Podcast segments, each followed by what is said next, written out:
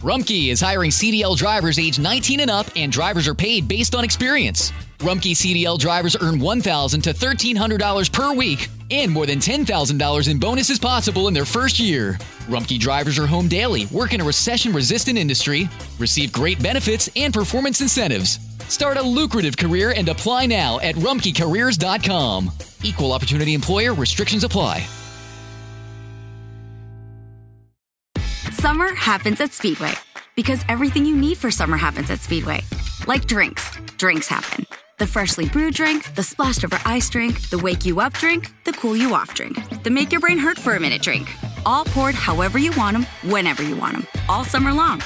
So on every hot day, you have something cold to sip. Speedway, summer happens here. And now, get any size fountain or speedy freeze for just 99 cents. Excludes maximum. Hoy, desde el púlpito de la IBI, estaremos escuchando la instrucción de Jesús a sus discípulos de qué orar, cómo orar y las promesas de la oración, enseñándonos que Dios quiere que oremos con persistencia, teniendo la confianza de que nuestras oraciones serán escuchadas y recibiremos algo mucho mejor de lo que somos capaces de pedir. Los dejamos junto al pastor Joan Veloz y el mensaje titulado Orando a la manera de Dios. Amén, Señor. Nosotros esperamos en ti. Nosotros confiamos en ti. Nosotros descansamos en ti. Señor, me asombra Dios. Me maravilla, nos maravilla el ver que en ti hay tanto perdón para nosotros, Señor. Y por ese perdón y por los méritos de Cristo, hoy podemos nosotros pararnos aquí a escuchar tu verdad. Señor, habla tu verdad y que tu, pueblo pueda escuchar y ser edificado. Sé con nosotros, Señor, en el nombre de Jesús. Amén. Amén. Bendiciones, hermanos. Que el Señor les bendiga en esta mañana, el día de hoy. Qué bueno es poder cantar acerca de la bondad y el amor de Dios. Qué bueno es poder cantar que en Él esperamos. En el día de hoy yo quisiera poder compartir con ustedes un texto que de seguro muchos ya han leído, de seguro muchos han estudiado, y es uno de esos textos que tiene verdades aleccionadoras para ti y para mí, que debieran cambiar y transformar nuestras vidas. Y es probable que este ha sido uno de los textos o enseñanzas con los cuales muchos de nosotros, desde que nos convertimos, desde que vinimos a Cristo, hemos estado batallando y luchando con Él. Y yo sé que ustedes saben que yo quiero hablar en el día de hoy acerca de la oración y de cómo debemos orar a la manera de Dios. Matthew Henry decía, los que viven sin oración viven sin Dios en el mundo. Y yo estoy convencido que si tú estás aquí en este día, es porque tú anhelas desde el fondo de tu corazón poder encontrarte con Dios, poder escuchar a Dios y poder aprender de Dios. Yo quiero pedirte que me acompañes al Evangelio de Lucas. Estaremos viendo el capítulo 11 del versículo 1 al versículo 13. Pero antes de leer el texto, yo quiero compartir con ustedes una historia eh, que nos pueda servir de introducción en el día de hoy. Yo no sé si muchos de ustedes sabían, pero la electricidad llegó a nuestro país en el año 1894. Antes del 1894, nosotros era velita, lamparita, no había luz en nuestro país. Pero para que la energía llegara a mi amado pueblo de San Juan de la Maguana, hubo que esperar hasta el 1924 aproximadamente.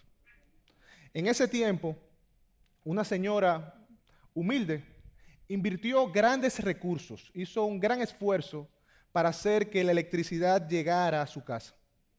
Luego de unos meses con el servicio instalado en su hogar, la compañía se da cuenta que ella no está consumiendo mucha energía. Ellos mandan un técnico a su casa, revisan todo, ven que todo está bien, se sorprenden, pero es que ella hizo ese esfuerzo y ella no está consumiendo energía. El técnico toca la puerta. Doña, ¿cómo está usted? Ah, hola, mi hijo, ¿cómo está usted? Bien. Ah, qué bueno. Mira, ¿algún problema? Porque nosotros vemos que usted tiene el servicio de electricidad funcionando, todo bien, pero usted no utiliza la energía. ¿Pasa algo? La señora le dice, no, no, mi hijo, nosotros estamos felices, contentos con la electricidad. Cuando es de noche, nosotros prendemos la luz, prendemos nuestra lámpara y apagamos la luz. ¿Qué? Eso, para eso es que usted usa la electricidad. Sí, claro. Y estamos felices. Y uno se pregunta, ¿por qué esta mujer hizo todo este esfuerzo para utilizar la electricidad de esta manera? Ella creía en la electricidad, ella había creído en las promesas que la compañía eléctrica había hecho acerca del poder que tenía la electricidad. Ella había visto la electricidad funcionando, pero utilizaba la electricidad de una manera muy limitada. ¿Qué pasó? Probablemente ella no entendía realmente el poder que había detrás de utilizar la electricidad correctamente. Y por eso la utilizaba con moderación. Y yo sospecho, hermanos, que muchos de nosotros utilizamos la oración de la misma manera. Nosotros conocemos acerca de la oración, conocemos las promesas de Dios acerca de la oración, hemos escuchado testimonios transformadores de cómo Dios ha contestado oraciones, pero aún así la utilizamos de una manera muy limitada. Encendemos, prendemos nuestra lamparita y apagamos. Y con eso en mente, yo quiero pedirte que me acompañes a Lucas 11, del versículo 1 al 13, donde Jesús nos va, nos va a estar enseñando qué orar, cómo orar y las promesas de la oración. Dice la palabra de Dios. Aconteció que estando Jesús orando en cierto lugar, cuando terminó, le dijo uno de sus discípulos, Señor, enséñanos a orar así como Juan enseñó también a sus discípulos. Y él les dijo, cuando oren, digan, Padre, santificado sea tu nombre, venga tu reino, danos hoy el pan nuestro de cada día y perdona nuestros pecados, porque también nosotros perdonamos a los que nos deben y no nos metas en tentación. También les dijo, supongamos que uno de ustedes tiene un amigo y va a él a medianoche y le dice, Amigo, préstame tres panes, porque un amigo mío ha llegado de viaje a mi casa y no tengo nada que ofrecerle. Y aquel respondiendo desde dentro le dice, no me molestes, la puerta ya está cerrada y mis hijos y yo estamos acostados. No puedo levantarme para darte nada.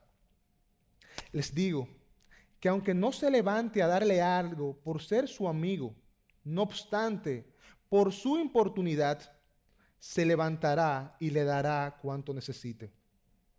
Así que yo les digo, pidan y se les dará, busquen y hallarán, llamen y se les abrirá. Porque todo el que pide recibe y el que busca halla, y el que llama se le abrirá. O supongamos que uno de ustedes, su hijo le pide pan, ¿acaso le dará una piedra? O si le pide un pescado, ¿acaso le dará una serpiente en lugar del pescado? O si le pide un huevo, ¿acaso le dará un escorpión?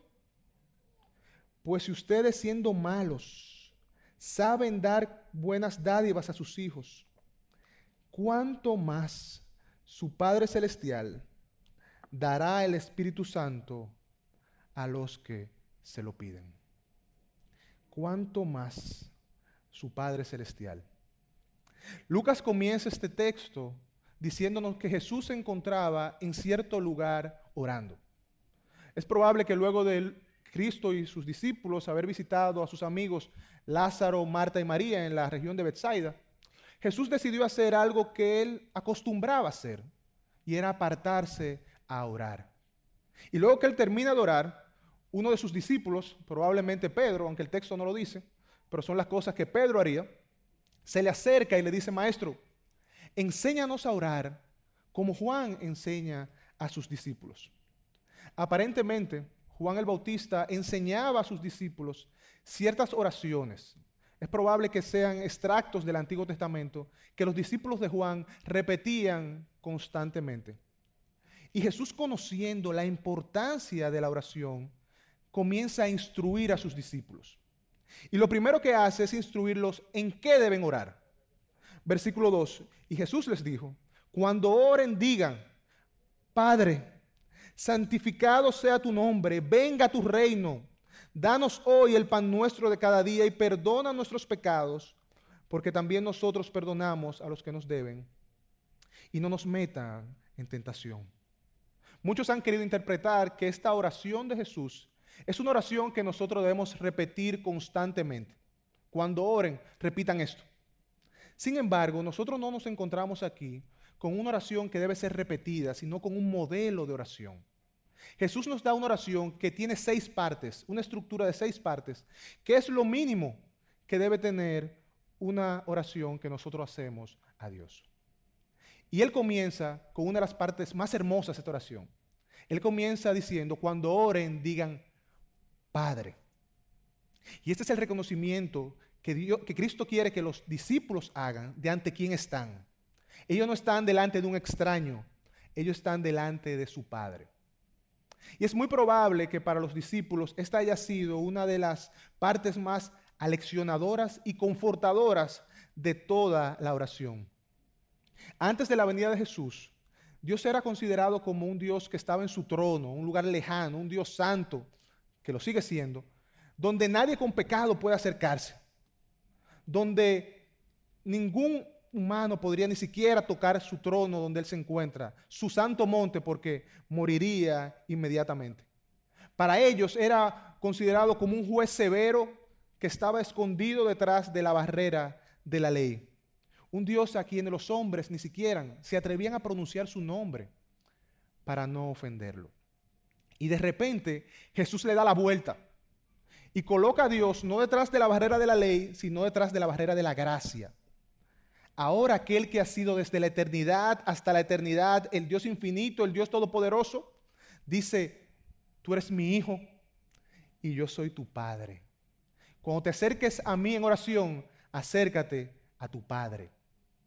Cristo hablando en Juan 1.12 lo dijo de esta manera, pero a todos los que le recibieron, le dio el derecho a ser?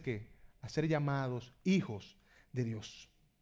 Lo primero que ustedes tienen que saber cuando oren es que ustedes están orando delante de su Padre, que les ama y le amará a pesar de ustedes. Y luego de eso, Cristo da cinco peticiones de oración que deben estar en nuestras oraciones. El primero, santificado sea tu nombre, exalten su nombre. Y esto es un acto de adoración. Jesús está enseñando a sus discípulos, los cristianos tienen que exaltar la grandeza del nombre de Dios. Tienen que dar gloria al nombre de Dios. ¿Por qué? Porque Dios es un Dios celoso con su nombre. Porque el nombre de Dios representa a quién es Dios. Cuando Dios enjuició o cuando condenó al pueblo de Israel a través del profeta Ezequiel, ustedes saben por qué lo hizo. Porque ellos no honraron su nombre. Ezequiel 36, versículo 22 al 23 dice, por tanto, dile a la casa de Israel, Así dice el Señor Dios. No es por ustedes, casa de Israel, que voy a actuar, sino por mi santo nombre que han profanado entre las naciones a donde fueron. Vindicaré la santidad de mi gran nombre, profanado entre las naciones, el cual ustedes han profanado en medio de ellas.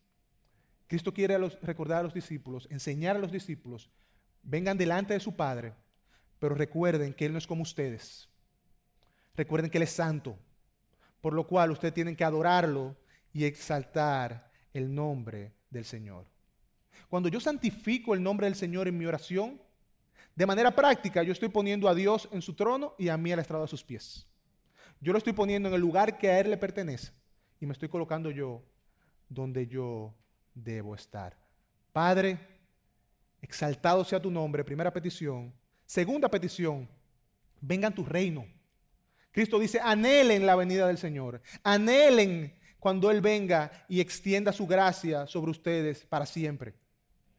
La respuesta lógica del creyente es anhelar la venida de Cristo, la venida de Dios, cuando el reino de Dios se establezca sobre la tierra, cuando ya no habrá más llanto, más dolor, cuando la muerte, cuando Satanás haya, sido expulsado para siempre de este mundo.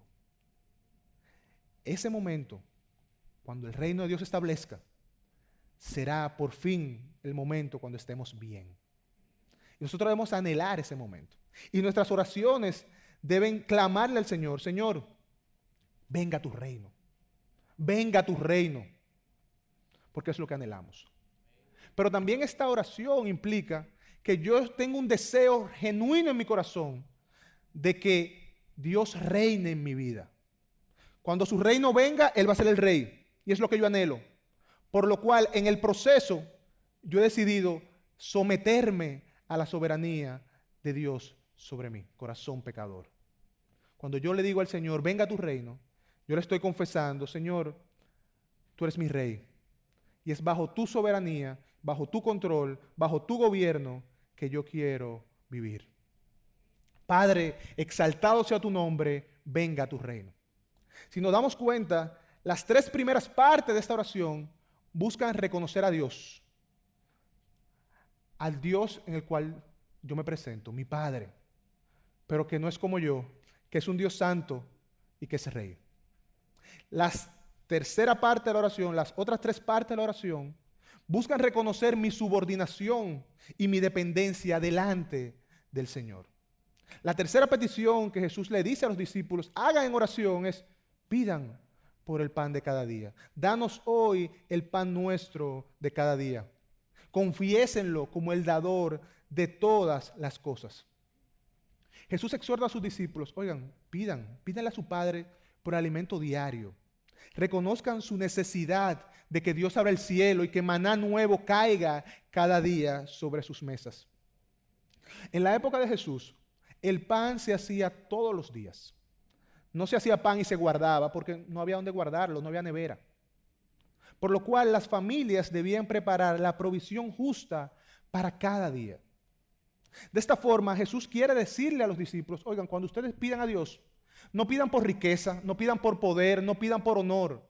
Piden para que Dios le dé lo que ustedes necesitan cada día, ni más ni menos. ¿Por qué? Proverbios 38 dice el por qué. Dice, no me des pobreza ni riqueza, dame a comer mi porción de pan.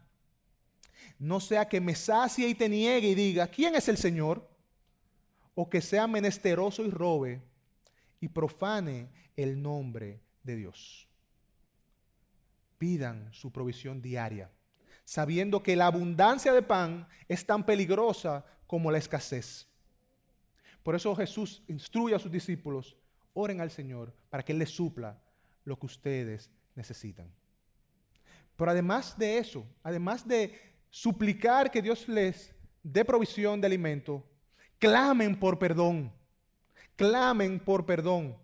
Padre, perdona nuestros pecados, porque también nosotros perdonamos a todos los que nos deben. El sentirnos perdonados es una de las mayores necesidades del corazón humano. Y solo Dios puede liberarnos de ese sentido de culpa que nosotros tenemos en el corazón. Ese sentido de culpa que incluso hoy a los cristianos, a los creyentes, cargamos cuando pecamos. Solo Dios puede liberarnos de esto. Y por eso Cristo quiere, vengan a Dios, clamando para que Él les perdone, para que Él pueda quitar esa, sensación que les hace sentir que ustedes no pueden acercarse al trono de la gracia. Clamen por perdón.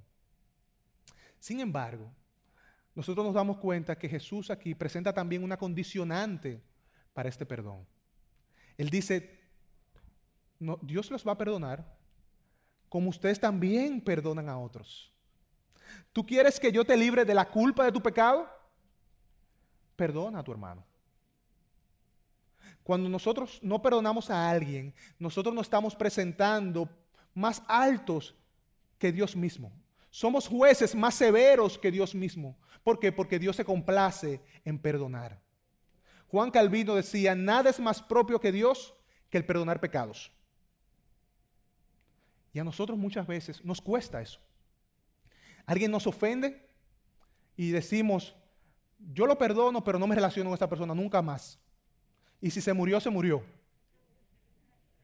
¿Realmente es el perdón que Jesús está hablando aquí? Seamos honestos delante de Dios. ¿Qué tan dado eres a perdonar a alguien que te ofende? Si tú cierras tus ojos ahora, tú puedes pensar en alguien quien necesita que tú le perdones.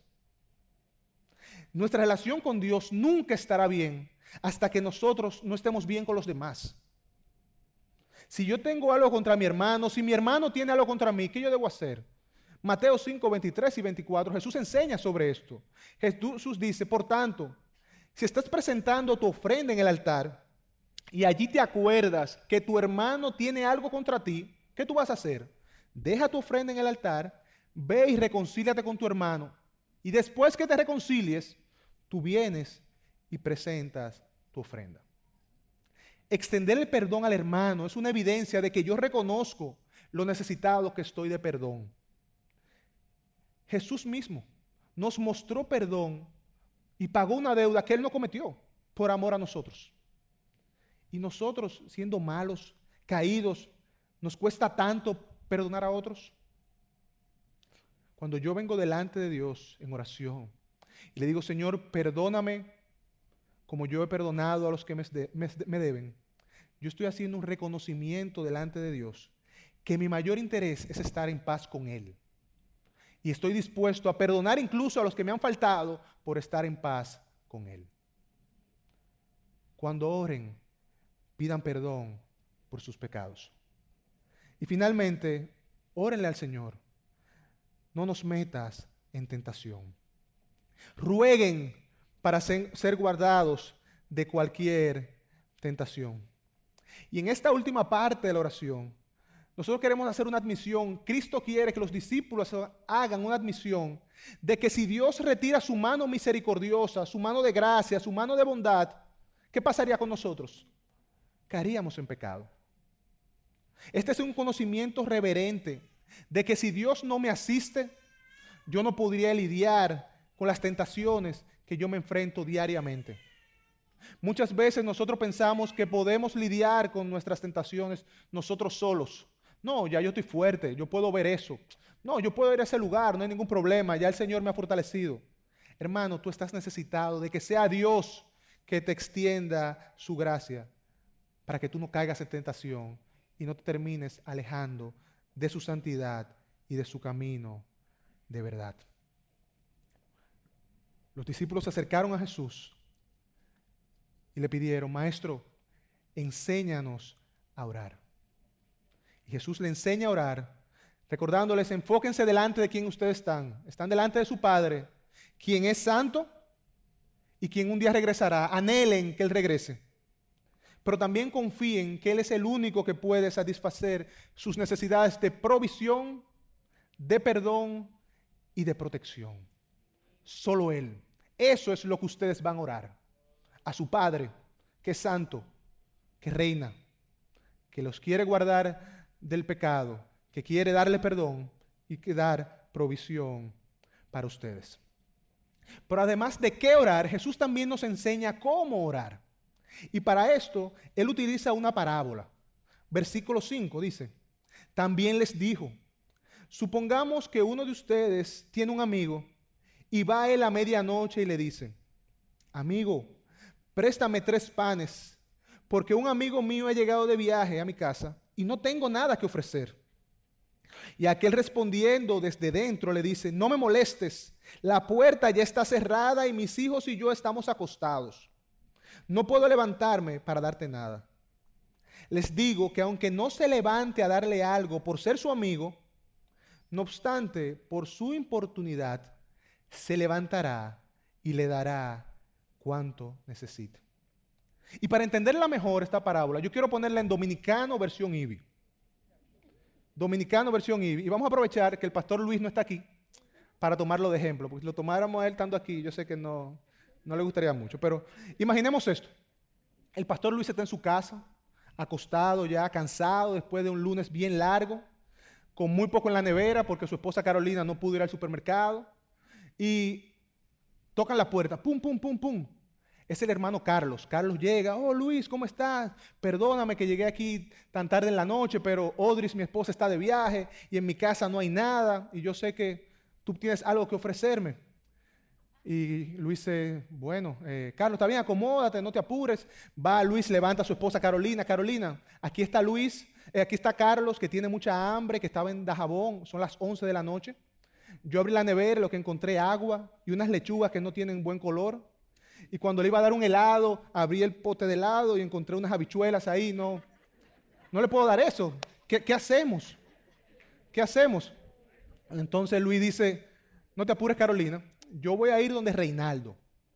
Reinaldo vive cerca de aquí, Reinaldo es mi hermano, es mi amigo. Yo estoy seguro que Reinaldo algo me va a dar para Carlos. Luis se dirige donde Reinaldo, toca la puerta de la casa de Reinaldo, son las 12 de la noche. La puerta de la casa de Reinaldo y Reinaldo nada de abrir la puerta. Le manda un mensaje, eh, Reinaldo, mira, estoy aquí al frente de tu casa para que tú me des algo para Carlos, que no tenemos nada en la casa y no coge el teléfono. Le da una llamada, Reinaldo nada de coger el teléfono. Toca la puerta, llama a Jenny, la esposa de Reinaldo, a Sebastián, el hijo de Reinaldo. Nadie coge el teléfono. Pero Luis sigue ahí en la puerta mandando mensajes. Y manda mensajes y manda mensajes. En un momento, Reinaldo se levanta, toma el teléfono. Aló, cuéntame, Luis, ¿cómo te sirvo, hermano, en esta hora tan tarde? No, er, que Carlos está en la casa, que él llegó de Dajabón, está cansado, y tú sabes que por el toque de queda no hay nada abierto ya a esta hora. Tú no tienes algo que yo pueda darle a, Carlos. Y Reinaldo dice, hermano, mis hijos están durmiendo ya, Jenny está durmiendo, que se vea un vaso de agua y que se acueste, que eso no le va a hacer daño. Y dice Luis, pero, pero Reinaldo, hermano, ¿cómo le, vamos a hacer, ¿cómo le vamos a hacer eso? Dame algo, por favor. No, no, no, no, hermano, mañana hablamos. Pero Luis sigue ahí, le manda otro mensaje. Por favor, Reinaldo, por los viejos tiempos, por lo que hemos servido en oración, en, la iglesia. Al final, Reinaldo se, levanta, dice, espérate Luis, le da tres pedazos de pizza que sobraron de la cena, un 20 onza, un 20 onza, no voy a decir la marca, un 20 onza. y Luis se termina yendo. Luis tocó la puerta del Reinaldo con insistencia. Llamó con insistencia. Y al final, Reinaldo abrió la puerta. Y a mí me encanta que Jesús da la razón por la cual Reinaldo se paró de la cama. No fue porque era su amigo, dice el texto, no fuera porque fuera su amigo, sino por su importunidad, por la persistencia de Luis. La, la palabra en el original aquí por importunidad es anaideia que literalmente quiere decir por su persistencia sin vergüenza. Por su persistencia sin vergüenza, sin temor a lo que él iba a recibir o escuchar. Miren cómo lo dice la nueva traducción viviente. Les digo que aunque no lo haga por amistad, si sigues tocando a la puerta el tiempo suficiente, Él se levantará y te dará lo que necesitas debido a tu audaz insistencia. Esa es la manera como Jesús quiere que nosotros oremos. De la misma manera que un mendigo cuando pide, con insistencia. Yo no sé si a usted le ha pasado, bueno, probablemente a todos nos ha pasado, que estamos en un semáforo, está rojo el semáforo, se pone rojo llegando, se pone rojo, y vienen estas personas y nos tocan el vidrio. Muchos de nosotros los miramos, le decimos, mira, no, tengo, no tengo, o ahora no, otros lo ignoran, pero cuando tú le ah, dices eso, la persona todavía sigue ahí. Y tú ves que tú tratas de bajar, bajar la cabeza, coges el celular, te metes el celular y cuándo es que el semáforo va a cambiar y tú volteas y la persona está ahí todavía. How did we become Central Ohio's most trusted team of orthopedic experts? We focus on what matters most, our patients.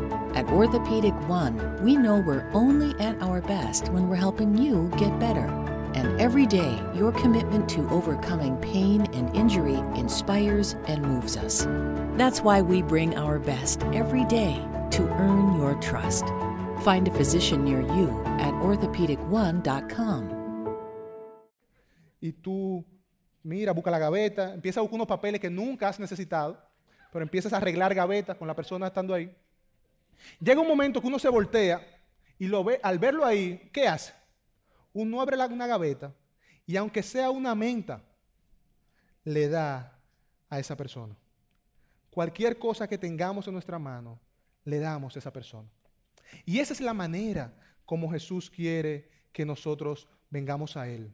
Quiere que vengamos a Él en oración, con insistencia, con hambre, sin vergüenza, dispuestos a pasar el tiempo que sea necesario con la mano levantada hasta que recibamos lo que estamos pidiendo.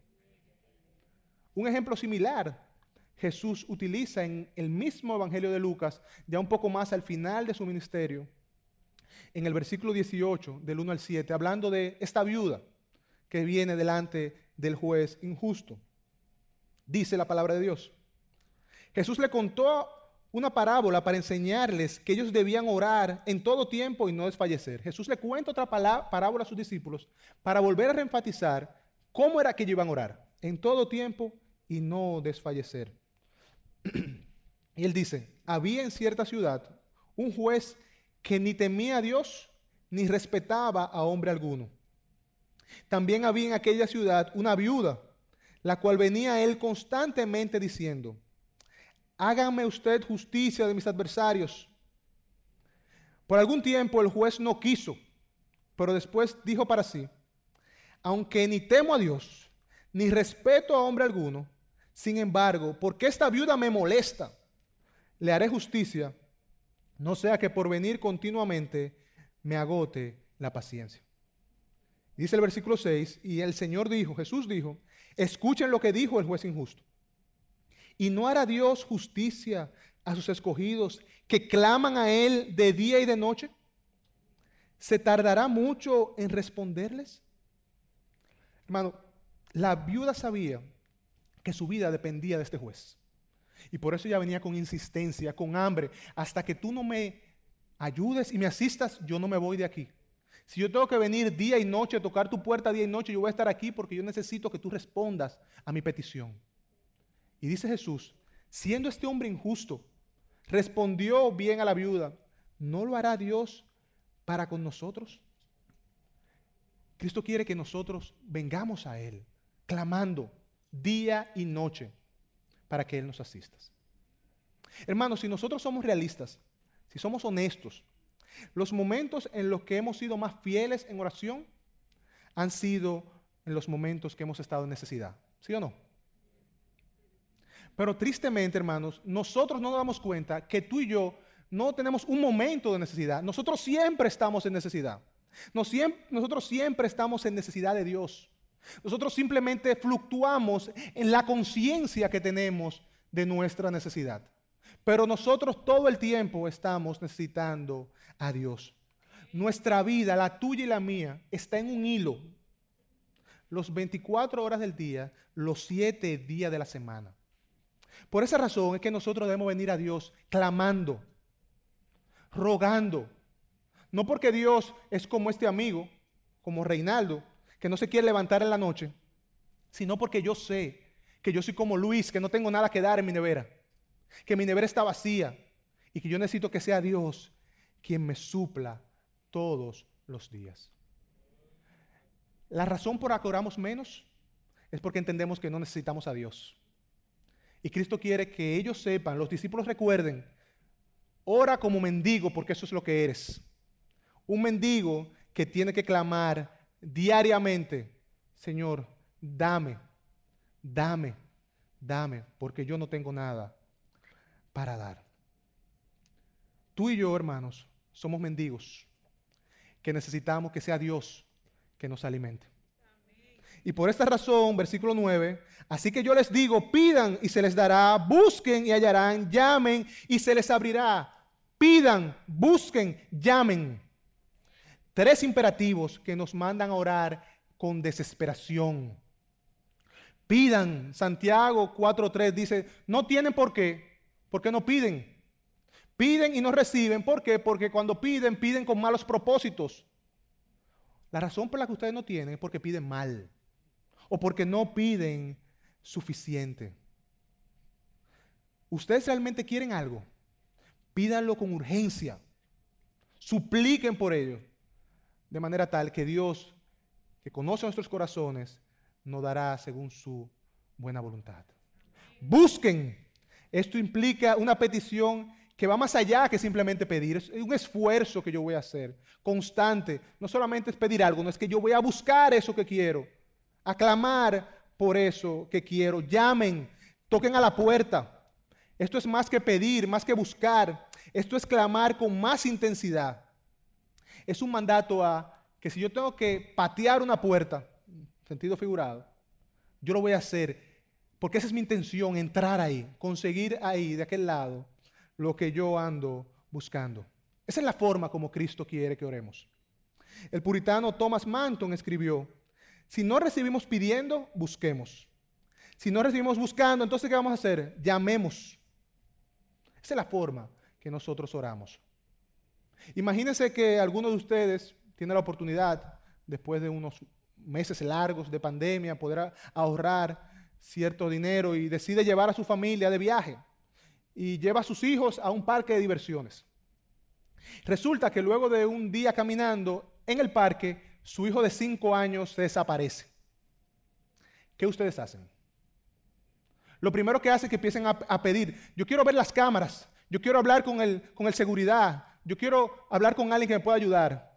Después que usted hace, usted busca intensamente, levanta zafacones, piedra. Después que hace, usted llama a todas las puertas posibles, entra al cuarto de máquina, a la estación de control, donde está el presidente, donde sea usted entra, con tal de encontrar a su hijo perdido. Esa es la intensidad con la cual debemos orar clamando, buscando, llamando, hasta que encontremos lo que anhelamos. Porque hermanos, la oración fue dada por Dios para eso, para que sus hijos vengan y pidan. Y en la oración hay poder.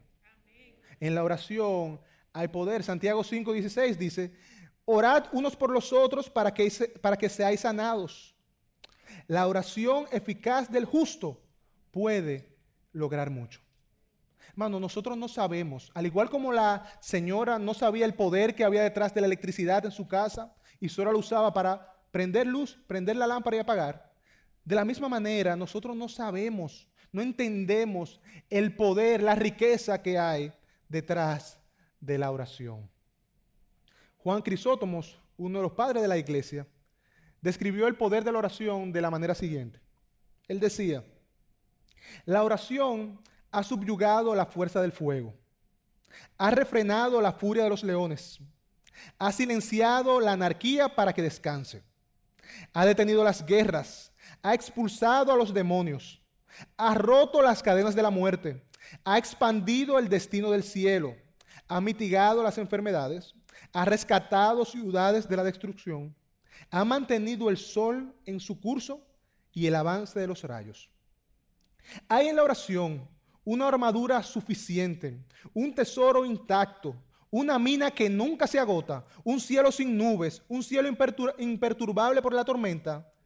La oración es la raíz, es la fuente, es la madre de mil bendiciones. Hermanos, ¿realmente creemos en lo que Jesús dice, en lo que Jesús promete? Pidan, busquen y llamen. La respuesta a esta pregunta no se, no se define con un sí o un no, no se contesta con un sí o un no. Se va a responder con los callos en nuestras rodillas. ¿Realmente creemos esto? ¿Cómo estamos orando? ¿Realmente creemos esta verdad? Nuestras rodillas, nuestros tiempos en oración van a responder esta verdad. Y si hemos creído esto, el llamado del apóstol Pablo a nosotros es orad sin cesar. ¿Cuándo vamos a orar? En todo tiempo porque es lo que el Señor pide. Y él dice en el versículo 10, ¿por qué vamos a llamar? ¿Por qué vamos a pedir? ¿Por qué vamos a buscar? ¿Por qué vamos a llamar? Versículo 10, porque todo el que pide, recibe. El que busca, halla. Y al que llama, se le abrirá. Y a mí me encanta que Jesús deja claro y este, dice este pronombre tan hermoso. Todos. Todos los que piden, reciben. Todos los que buscan, hallan. Todo el que llama, se le abrirá. Cuánta gracia y misericordia hay en estas palabras de Jesús. Es decir, que no hay excepción. A todo el que viene delante de Dios en humildad, con insistencia, el Señor le responde. Ahora, interesantemente, Jesús no está diciendo aquí que yo voy a recibir exactamente lo que yo pedí. Ni está diciendo aquí que yo voy a encontrar exactamente lo que ando buscando. Ni está diciendo aquí que cuando yo toque la puerta, del otro lado yo voy a encontrar realmente lo que es el anhelo de mi corazón, lo que yo estoy pidiendo. No. La garantía es que tendremos respuestas. Y la garantía es que debido a que nuestro Dios es bueno, debido a que Él es nuestro Padre, estas respuestas siempre, y, acoteje esa palabra ahí, siempre van a ser mucho mejor que lo que tú estabas orando. Siempre. Porque Dios es bueno y Él quiere lo mejor para ti y para mí. Tristemente, muchos han visto este texto y han querido ver a Dios como un sirviente superpoderoso, capaz de responder cualquier deseo, en vez de verlo como un padre amoroso que quiere lo mejor para sus hijos. Hermanos, cuando nosotros amamos a Dios como nuestro Padre, venimos delante de Él, de Él pidiendo, buscando, llamando, rogando con intensidad, Señor, yo te ruego por esto, raya, pon ahí lo que es. Pero siempre terminamos la oración con esta frase, Señor, pero que se haga tu voluntad. Señor, pero que se haga tu voluntad. Nosotros no podemos desconectar los versos 5 al 10 del 1 al 4. No podemos desconectar el cómo del qué debemos orar. Señor, nosotros venimos delante de ti con desesperación y te clamamos porque tú eres nuestro Padre. Nosotros santificamos tu nombre. Es tu reino que queremos que, que venga sobre la tierra. Es a ti que esperamos. Tú eres el que nos da el pan que necesitamos. Eres el que perdona nuestros pecados y el único que puede extender su mano para guardarnos de la tentación. Con ese conocimiento y bajo esa dirección es que yo vengo pidiendo, buscando y llamando. Esa es la manera como Jesús quiere que oremos. Con desesperación, pero bajo dependencia de Él. Bajo la confianza de que Él nos ama y que Él es bueno. Jesús nos enseña qué orar, nos enseña cómo orar y termina dando unas promesas, garantías con relación a nuestras oraciones. Versículo 11 al 13. O supongamos que uno de ustedes, que es padre, su hijo le pide pan, ¿acaso le dará una piedra? O si le pide un pescado, ¿acaso le dará una serpiente en lugar de pescado? O si le pide un huevo, ¿acaso le dará un escorpión? Pero si ustedes, siendo malos, saben dar buenas dádivas a sus hijos, ¿cuánto más? Yo acotejo esa, esa, partecita ahí cuánto más su Padre Celestial dará el Espíritu Santo a los que se lo piden. ¿Le dará un padre a su hijo una piedra si le pide pan? ¿Le dará un padre a su hijo una serpiente si le pide un pescado? ¿Le dará un escorpión si le pide un huevo? Cristo quiere dejar claro, hermanos, ustedes teniendo una naturaleza caída, ustedes que son pecadores, ustedes que tienen una tendencia siempre hacia el mal, pueden darle cosas a sus hijos, quieren darle cosas a sus hijos. ¿Cuánto más Dios? Hermano, lo bueno que tú y yo podemos hacer por nuestros hijos, lo hacemos por ser, porque nosotros somos un reflejo de la bondad de Dios. No porque en nosotros haya bondad, no, porque Dios en su gracia ha decidido derramar de quien Él es en nosotros para que nosotros podamos mostrarnos bondadosos. Y si nosotros siendo así, sabemos dar cosas buenas a nuestros hijos, trabajamos para darle cosas buenas a nuestros hijos, si nos gastamos por darle cosas buenas a nuestros hijos, si nos endeudamos por darle cosas buenas a nuestros hijos. ¿Cuánto más Dios? ¿Cuánto más nuestro Padre Celestial? Jesús quiere que los discípulos entiendan que Dios siempre responde la oración de sus hijos. Siempre. Y Él siempre lo hace sobre la base de quién Él es, sobre la base de su bondad. Hermanos, Dios es 100% bueno. Dios es 100% bueno y todo cuanto me pasa está bajo el control de Él como Dios soberano y movido por su bondad. En control de Él como el Rey de Reyes y movido como el Dios de misericordia y de gracia para con nosotros. Pastor, entonces usted quiere decir que todo cuanto me ocurre es bueno para mí. No, no lo digo yo. La palabra lo dice, Romanos 12.2. La voluntad de Dios es buena, agradable y perfecta. Siempre es buena. No importa en el lugar, no importa la situación que yo me encuentre, la voluntad de Dios siempre, siempre es buena. Y es verdad, hermanos, es verdad que hay momentos que nosotros pudiéramos sentir, quiero acotejar esa palabra, sentir, que el Señor nos está dando piedra en lugar de pan. Pero la verdad es que en su sabiduría, Él está obrando en medio de las circunstancias para darme lo que yo realmente necesito. Para mostrarse como el Dios grande y poderoso que Él es. Este, este miércoles yo estuve escuchando una canción que la hermana Johnny, Johnny Erickson Tada ha pedido que sea la canción que se cante en su funeral cuando ella muera. Y yo quise traer unas estrofas de esa, de esa canción porque me ministró en este tiempo de preparación del mensaje. La canción se llama Blessing, bendición de Laura Story. Y dice la canción de la manera siguiente. Oramos por bendiciones, oramos por paz, comodidad para la familia, protección mientras dormimos. Oramos por sanidad y prosperidad. Oramos para, porque tu mano nos alivie del sufrimiento. Señor, todo el tiempo tú escuchas nuestra necesidad. Tu amor es demasiado para darnos cosas sin valor.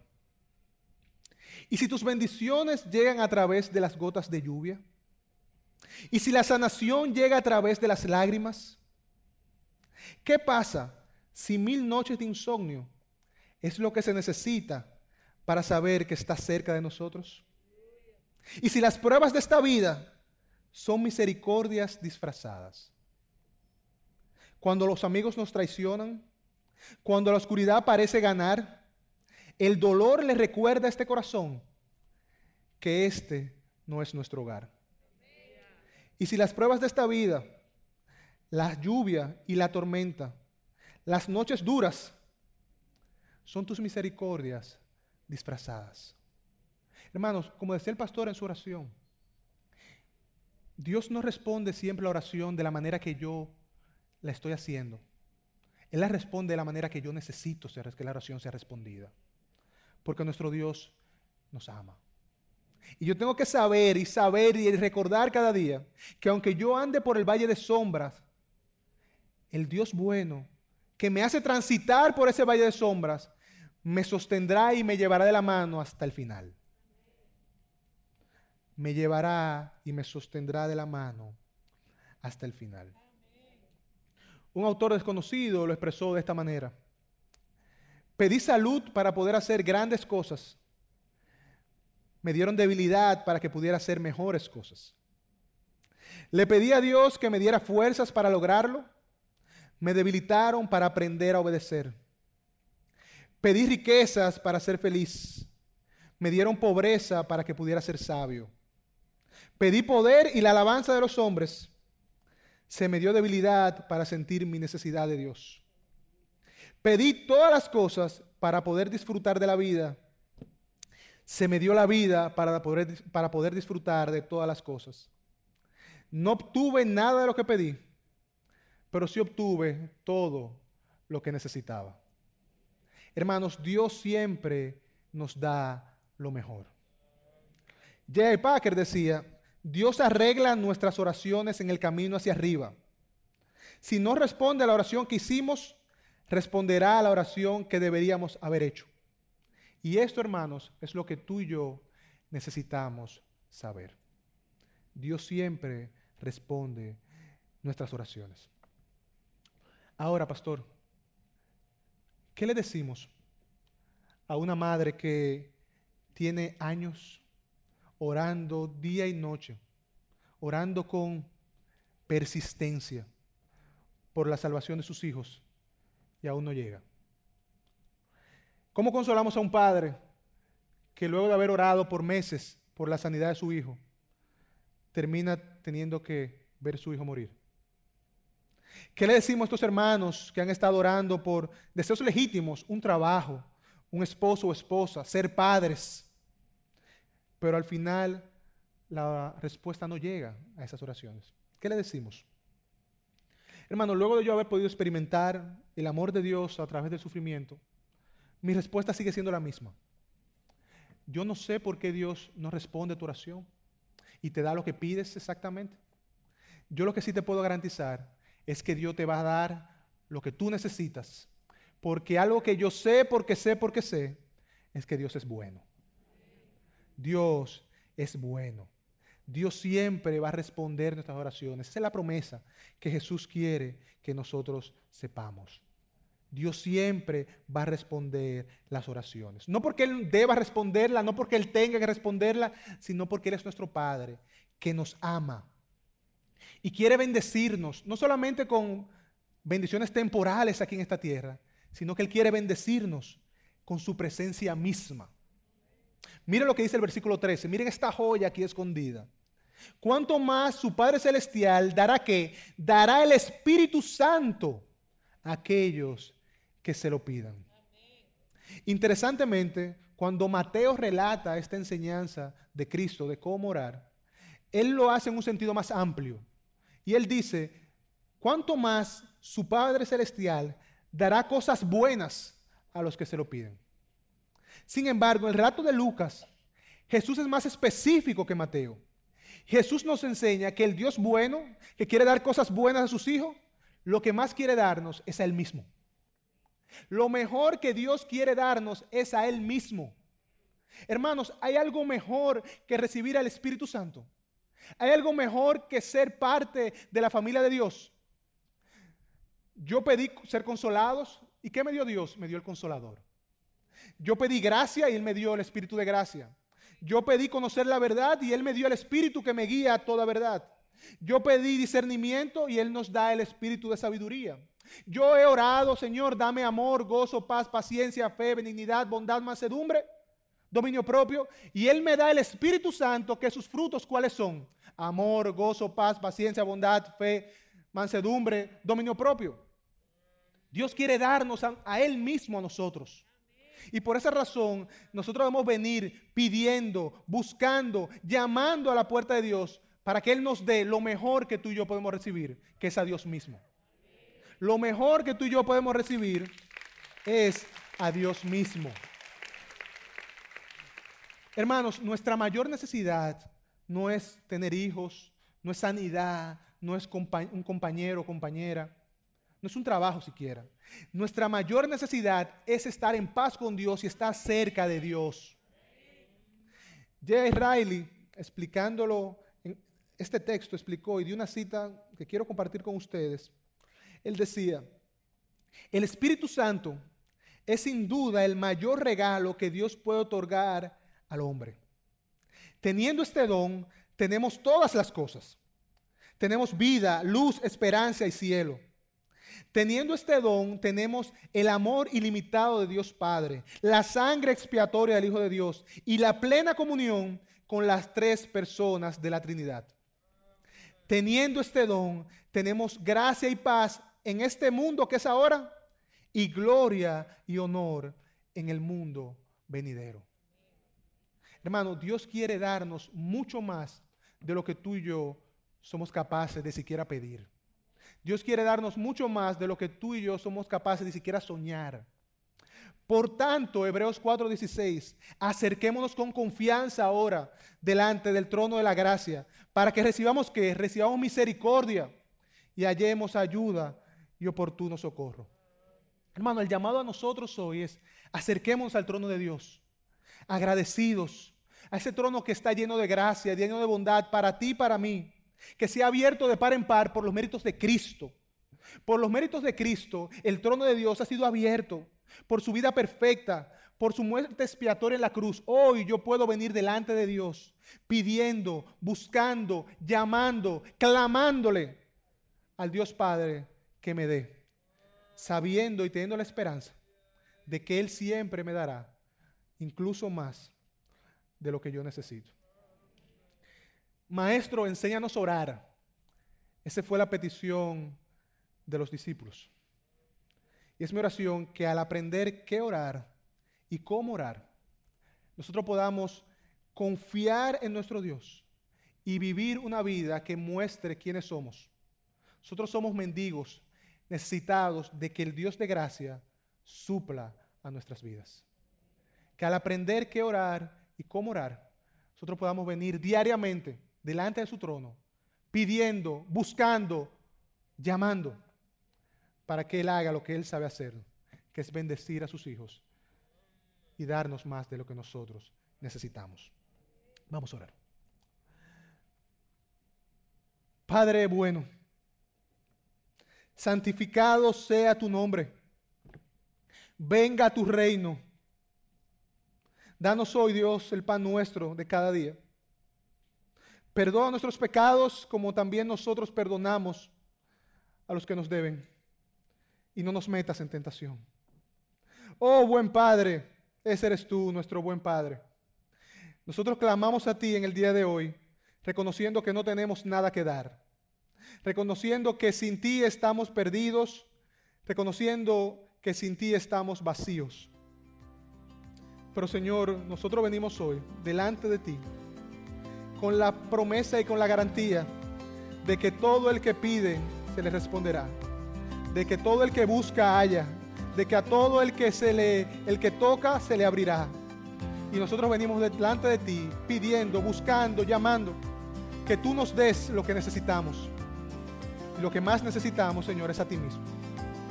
Señor, gracias por tu palabra y gracias porque podemos orar sabiendo que tú nos respondes y sabiendo que tú eres nuestro buen Padre.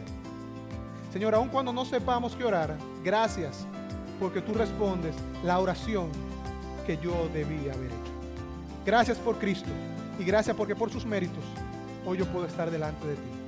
Sé con nosotros, Dios, y que esto que aprendimos hoy cambie nuestra vida para siempre. En el nombre de Jesús. Amén. Amén. Que el Señor le bendiga. Este verano, si buscas productos que hidraten y que te den una piel firme sin gastar una fortuna, cuenta con Olay. Primero elimina las impurezas con el limpiador Olay Collagen Peptide 24 Cleanser. Después aplica el hidratante Olay Collagen Peptide 24 Moisturizer en el lindo frasco blanco. Es libre de fragancia y en solo dos semanas notarás una piel más firme. Prepárate a lucir tu mejor rostro. Ahora obtén 2 dólares de descuento en ambos productos. Encuéntralos en tu tienda más cercana y en olay.com. Xavier University is tackling Ohio's nursing shortage by giving individuals with non nursing bachelor's degrees an opportunity to accelerate into the profession. Whether you studied accounting, biology, marketing, or anything in between, our ABSN program can prepare you for nursing practice in as few as 16 months. So if nursing is your calling, now's the time to answer it. Enroll for one of three terms at our locations in Cincinnati, Cleveland, or Columbus. Search Xavier ABSN to apply.